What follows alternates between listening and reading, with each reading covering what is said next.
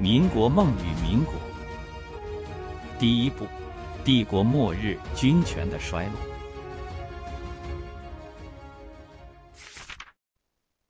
第二篇，上帝东来。第一章，海洋帝国。所谓帝国威严，是建立在战争上，胜利赢得威严，失败丧失威严。一八四零年之前。清帝国基本上赢得了所有对外战争，国力强大，看起来威严无比，所以君主专制可以推到极限。一八四零年之后，一切就变了。清帝国输掉了所有对外战争，无尽的割地赔款，无尽的屈辱，所以威严丢光。中华帝国史上，从没有一个王朝如同清朝这般如此诡异，前期基本不败，后期一场不胜。见鬼了？当然不是。所谓鬼，不过是未知规律而已，挖不出来就是邪门挖出来不过如此。各种历史材料已经写得明明白白。一八四零年爆发了鸦片战争，清帝国战败，此后一蹶不振，由猛虎变病猫。但是各种材料从未挖掘英国胜利的根源。当然了，那是英国的事儿，看起来很遥远，似乎没有必要。但英国在近代史上异常重要，历史周期率第四层便是从英国启动。逆推李约瑟，英国人李约瑟对近代史为什么中国没能诞生工业革命和近代科学发出质疑时，内心相当自豪，因为近代中国缺失的元素正是英国的强项。逆推李约瑟之谜。为什么英国能拉开近代科学和工业革命的序幕，走到世界前沿？李约瑟自己没有回答，但这个问题确实很重要。世界五百年，基督教之新教世界主宰世界的根源。我试着帮他回答，答案有两个。答案之一：海洋思维的形成。英帝国起于欧亚大陆西端的不列颠群岛，总面积二十多万平方公里。比日本还小点儿，比朝鲜半岛略微大点儿，和中国排名第九位的省份广西面积相当，和欧亚大陆最东边的日本岛对应，但二者的演化方式完全不同。不列颠群岛有一个隐蔽的身份，欧洲人的第一块新大陆。说起新大陆，大家会不由自主的想到哥伦布发现新大陆，欧洲人移民美洲，一番屠杀开荒之后建立美国。实际上，美国只是新大陆二代，新大陆一代是英国。新大陆的特点有两个，一是屠杀，二是建设。美国之所以是新大陆，并不是说那地方刚刚从海里冒出来，而是原始居民印第安人被杀光了，后来者成了那片土地的新主人。在后来人眼中，那便是新大陆。假如未来某一天，地球人移民到火星，也可以称火星为新大陆。并不是火星刚刚出现，而是人类刚到。按照这个思路，建立英国的人也不是不列颠群岛的原始居民，他们是伊比利亚半岛过去的难民，是罗马帝国过去的征服者，是维京海盗，是盎格鲁撒克逊冒险家，是日耳曼开拓者，云集了欧洲所有种族。前后千年时间，不列颠岛都是冒险家的乐园。经过千年的屠杀、征服、殖民之后。融合而成为英格兰人。凡是冒险家组成的乐园，必然是禁忌很少，必然是生机勃勃。就像当今的美国比欧洲更富有生机和开创精神一样，不列颠群岛比当时处于中世纪的欧洲更富有生机和开创精神。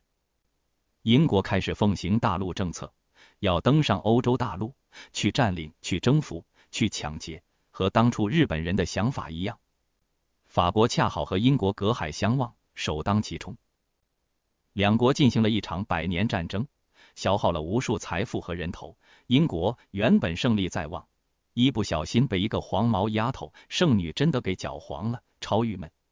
罗马帝国之后，欧洲大陆未能再次统一，根源之一便是英国的存在，把欧洲西南沿海搅得乱七八糟。但是和东方的日本一样，英国始终未能征服大陆。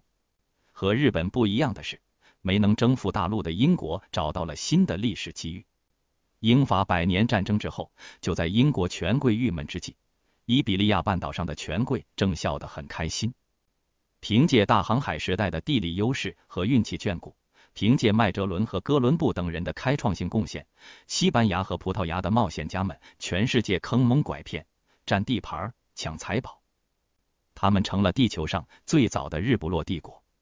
俗话说，一山难容二虎，两个强盗头子都想当全球老大，只能大打出手。打了一段时间，葡萄牙的太阳落山了，西班牙独享日不落荣耀。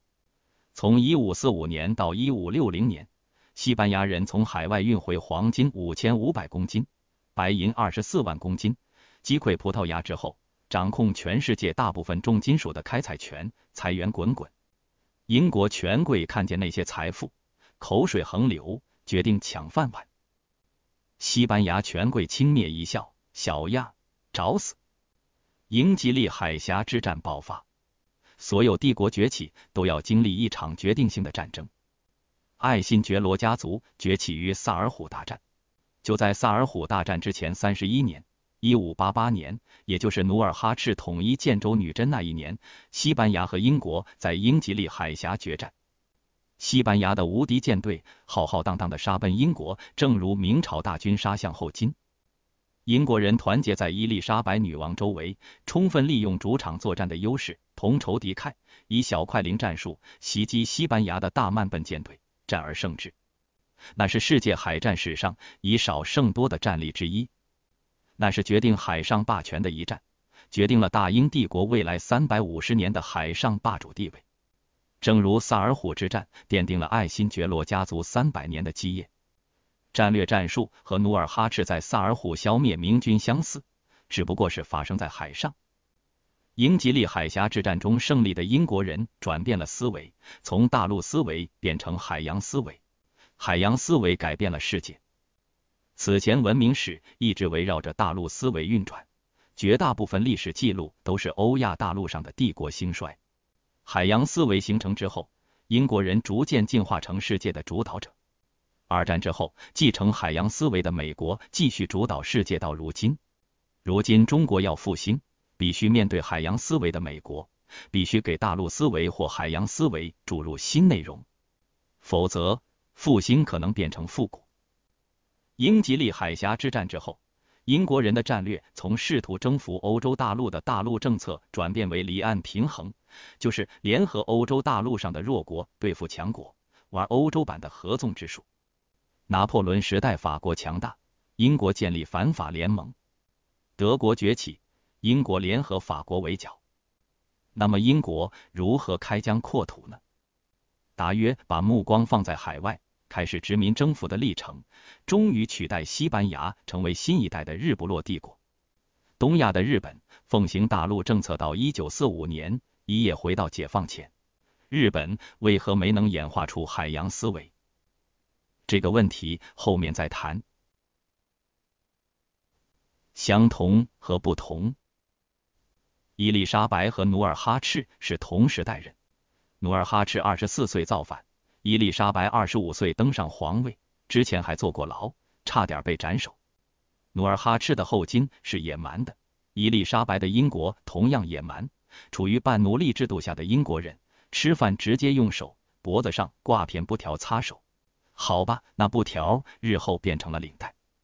也许是父母的婚姻给他的印象过于深刻，伊丽莎白一生未嫁。当然，也可以解释为一种政治选择。英国女人地位很低，嫁人之后就要融入夫家。如果女人是女王，女人的丈夫就可以是国王，就有可能干政，即男人版的外戚专权。伊丽莎白在位的四十五年，英国国力蒸蒸日上，财源滚滚而来。作为一个政治家，尤其是女政治家，非常了不起，堪与武则天媲美。与武则天的不同之处在于，伊丽莎白对内非常温和。莎士比亚经常在剧本里发出如此感叹：“脆弱，你的名字叫女人。”伊丽莎白不仅没有打击报复，还搞了一个莎士比亚剧院，常常坐在包厢里鼓掌。看看东方的汤显祖，还没有说皇帝不好。只是得罪了张居正，不愿跟张居正的儿子结拜为兄弟，就断了师徒。努尔哈赤之后，东亚混乱不堪，伊丽莎白之后的英国同样混乱，她自己没有孩子，指定继承人不当，引发了大规模混乱。外战就不说了，还有一系列内战。内战就是教科书上记载的英国资产阶级革命，克伦威尔和查理一世的对决，结果是查理一世战败，被送上断头台，成为英国历史上唯一被处死的国王，享年四十九岁，时间是一六四九年一月三十号。据说，为了维持自己王者的尊严，查理一世面带微笑走上断头台，冷静地说：“死亡对我并不可怕，感谢上苍，我已准备好了。”查理一世被处死的五年之前，也就是一六四四年四月二十五号，明朝最后一个皇帝，三十五岁的崇祯在北京景山上吊。就纷乱程度而言，东西方是不相上下。崇祯自杀之后，吴三桂冲冠一怒当汉奸。引多尔衮入关，英国则经历了克伦威尔军政府独裁。克伦威尔本是资产阶级革命领袖，但是看到那群整天不干活，就知道唧唧歪歪耍嘴皮子谋私利的议员，实在忍无可忍了，就学习被他处死的查理一世，自己独裁。英国人一看，心凉了，绞死一个独裁者，弄出来一个新的独裁者，妈的，白干了，郁闷。于是克伦威尔死后，斯图亚特王朝再次复辟。查理二世大摇大摆的回到国王的位置上，把克伦威尔的尸体挖出来绞死。此时的大清刚刚完成对帝国的奠基者死去的多尔衮的清算，把多尔衮的灵位请出宗庙。满清贵族跑马圈地，赤裸裸的抢劫。英国洋吃人的圈地运动，血腥剥削和掠夺。看看两边，半斤八两。之后的一百五十年，清帝国进入康乾盛世，英国则满世界开创殖民地。为何到了一八四零年鸦片战争之际，清帝国不仅没有还手之力，连招架之功都没有了呢？答案是四个字：工业革命。所谓工业革命，也就是工业化。这个问题牵扯到历史周期率。历史周期率第四层。核心物力转移。华夏文明崛起于农耕，并在农耕基础上演绎出一系列完善的道德伦理、思想、政治、经济、军事、文艺等领域。那也是历史周期率第四个层次，在华夏大地运行的时代，中华民族通过自己的智慧创造了一系列辉煌，主动建立了领先于当时世界的体制，思考深邃的哲学，建立起完善的政治体系。写下名垂千古的兵法和诗篇，因此在古代世界，华夏文明凭借农耕技术闪耀东方，并走在世界前列达千年之久。如果仔细描述，定然能写出一系列惊心动魄的史诗性篇章，但超过了本文的界限。农耕帝国逐渐完善，到满清一朝，帝国模型已经相当完美。然而必须指出，农耕文明本质上是内敛的。农耕基础上的帝国也是内敛的，所以帝国模型越是完美，便越加内敛保守。所以满清帝国把帝国模型的各项指标逐渐完善之时，也是闭关锁国的时候。那时候的中国人关上门，匍匐在地上，天天念叨康熙圣明、乾隆威武。清帝国打仗，战争只会对农业进一步摧残。即使康乾盛世，农业生产也有限，创造的财富虽多。不及人口增长消耗。乾隆末年，因为人口膨胀，乞丐满大街都是。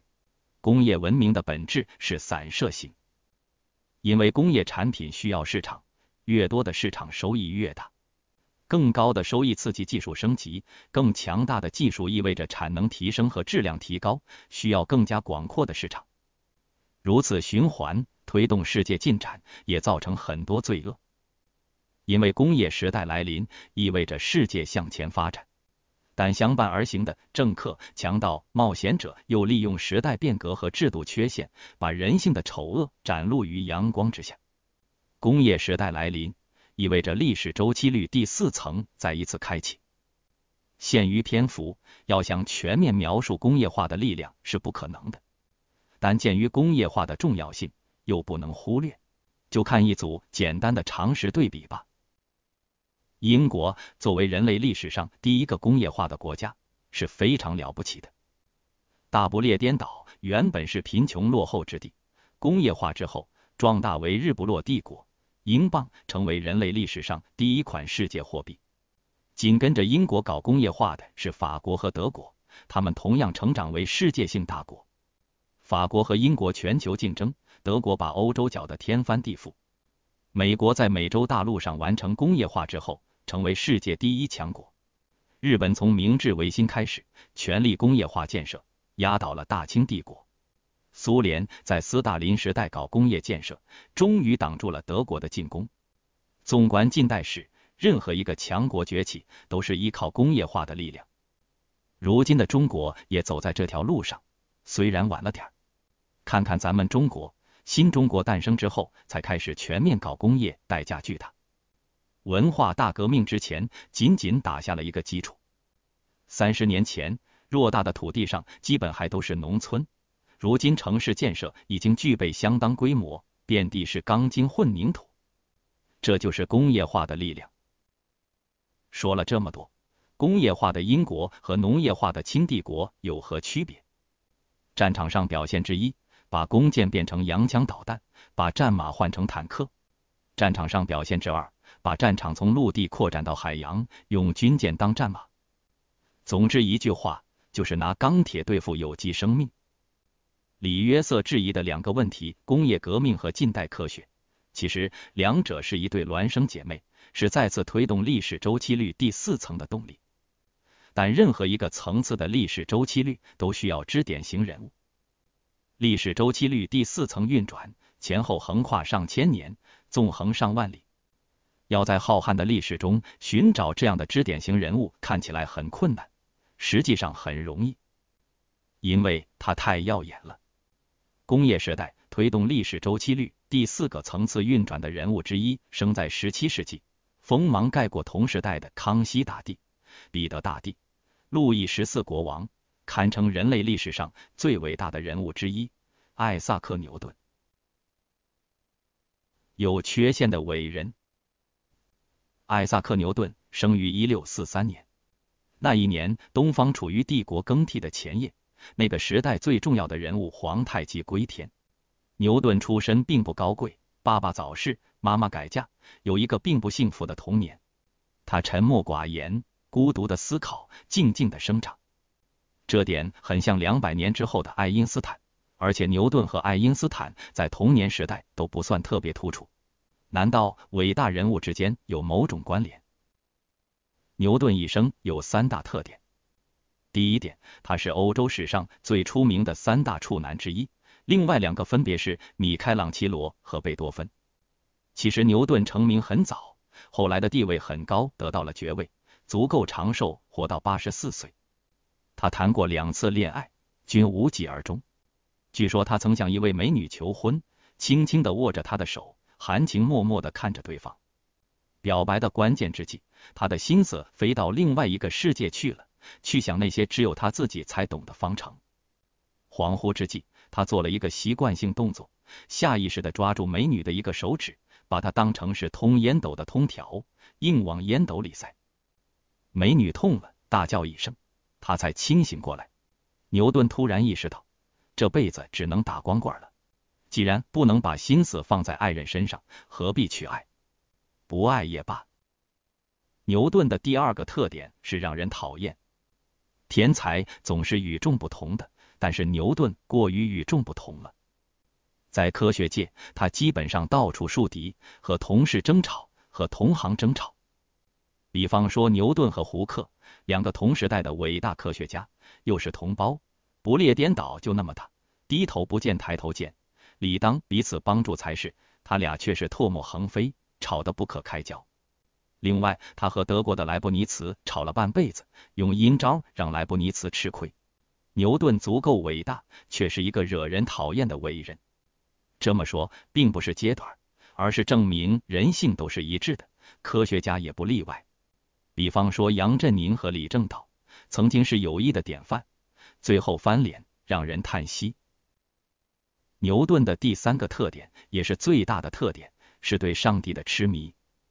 现在很多人一说起信仰，就和迷信联系在一起；一说起破除迷信的方法，就拿出科学当武器，一提起科学就把牛顿搬出来。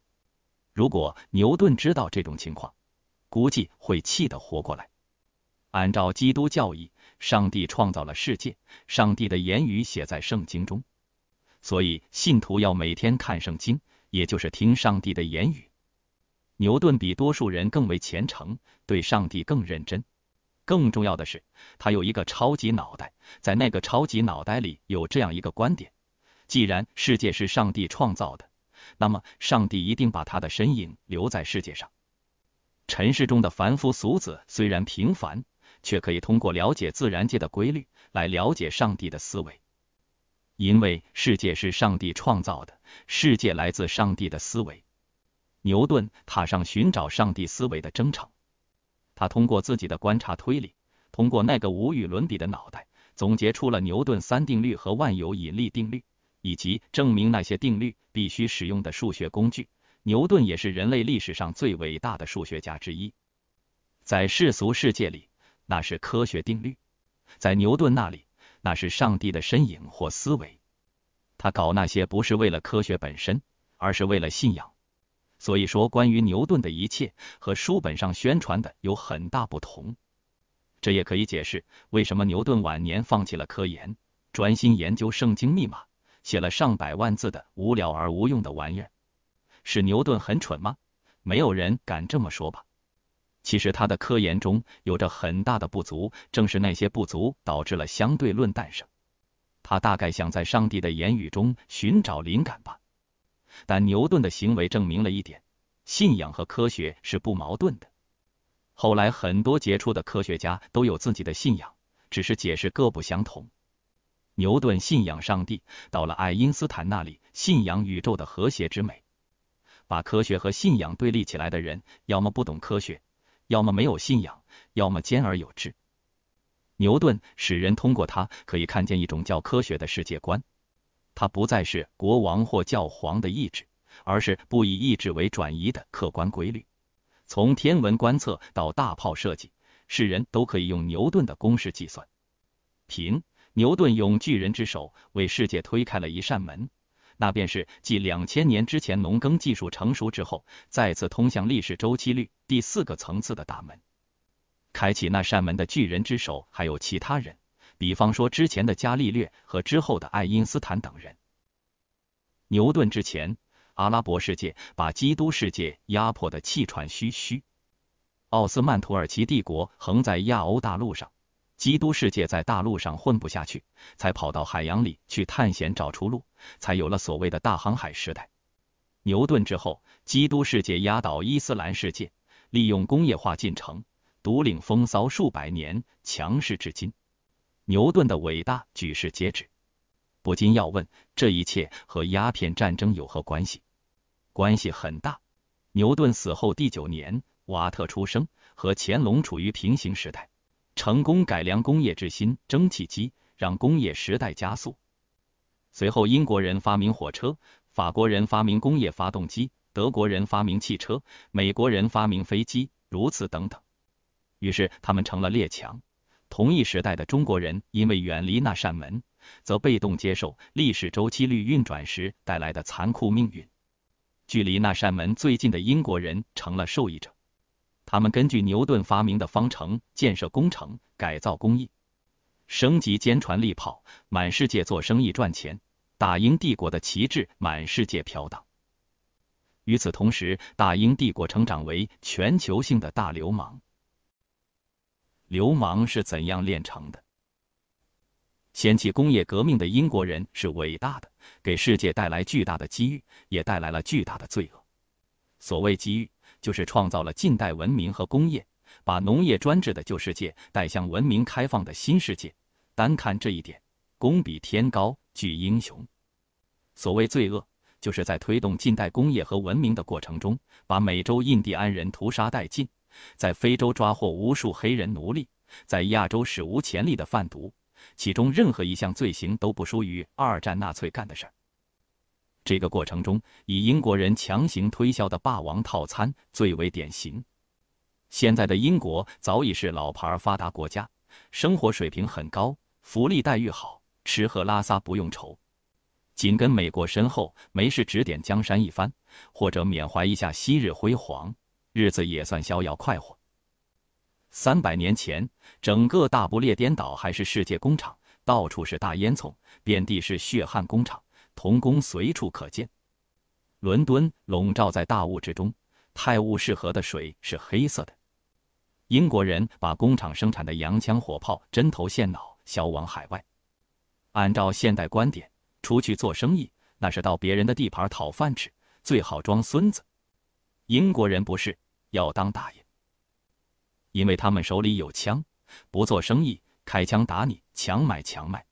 不仅如此，还要占人家的地盘，霸道行为堪比任何黑社会老大。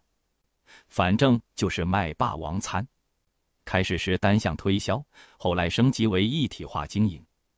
那套菜单中有很多恶心人的东西，最恶心的一项是奴隶贸易。欧洲人发现新大陆之后，便逐步占领、屠杀印第安人，造成整个美洲大陆缺乏劳动力。他们又想出新招，从非洲大陆贩卖黑人去新大陆当奴隶。英国奴隶贩子通常从利物浦港出发，沿着海岸线到达非洲。挑起非洲部落战争，他们支持沿海部落酋长，给他们枪支弹药，让酋长们去抓自己的同胞。那种战争有一个响亮的外号，叫猎奴战争。然后，奴隶贩子拉着满船的奴隶横渡大西洋去新大陆美洲，那里有欧洲的冒险家，他们在那里种地，需要劳动力。奴隶贩子用奴隶换的资源，然后返回英国，到那些工厂里生产工业品。整个一个三角形连锁霸王餐，欧洲一个店欺压本国屁民，非洲一个店抓奴隶，美洲一个店换资源。英国人，整个欧洲人，在那个过程中赚得白花花的银子，唯一的风险就是奴隶死亡。奴隶贩子为了赚钱，经常超载，原本只能容纳五十人的船，强行塞入一百或两百人，很有中国大卡车司机的范儿。非洲人一直生活在热带。一时很难适应其他气候，船舱空气污浊，镣铐加深，疾病肆虐，死亡率非常高。奴隶贩子又非常残忍，一旦发现生病的奴隶，直接扔到海里喂鲨鱼。遇到天气不好，迷失方向或耽误航程，淡水和食物就会匮乏，奴隶只有饿死或被扔到海里喂鲨鱼。所以奴隶船后面常常有鲨鱼出没。每运一个奴隶到美洲，在猎捕和贩运途中要死掉五个。就算成功到达美洲的奴隶，三分之一的人将在三年内死去，很少有人能活过十五年。四百年内，大约有两千万左右的奴隶被贩运到美洲，相当于说非洲损失了一亿人口，上亿的人命啊！这就是资本制最初的样子，无法无天，无所不用其极。但当时的欧洲人会说：“俺们在做生意。”这就是流氓的世界观。为何落后就会挨打？答曰：不懂流氓的世界观，只有懂得流氓，才能反击或避开，必要时与之合作。清帝国的肉食者们因为自身腐化和落后，所以不懂流氓，所以吃了流氓霸王套餐中第二盘有毒的菜——鸦片。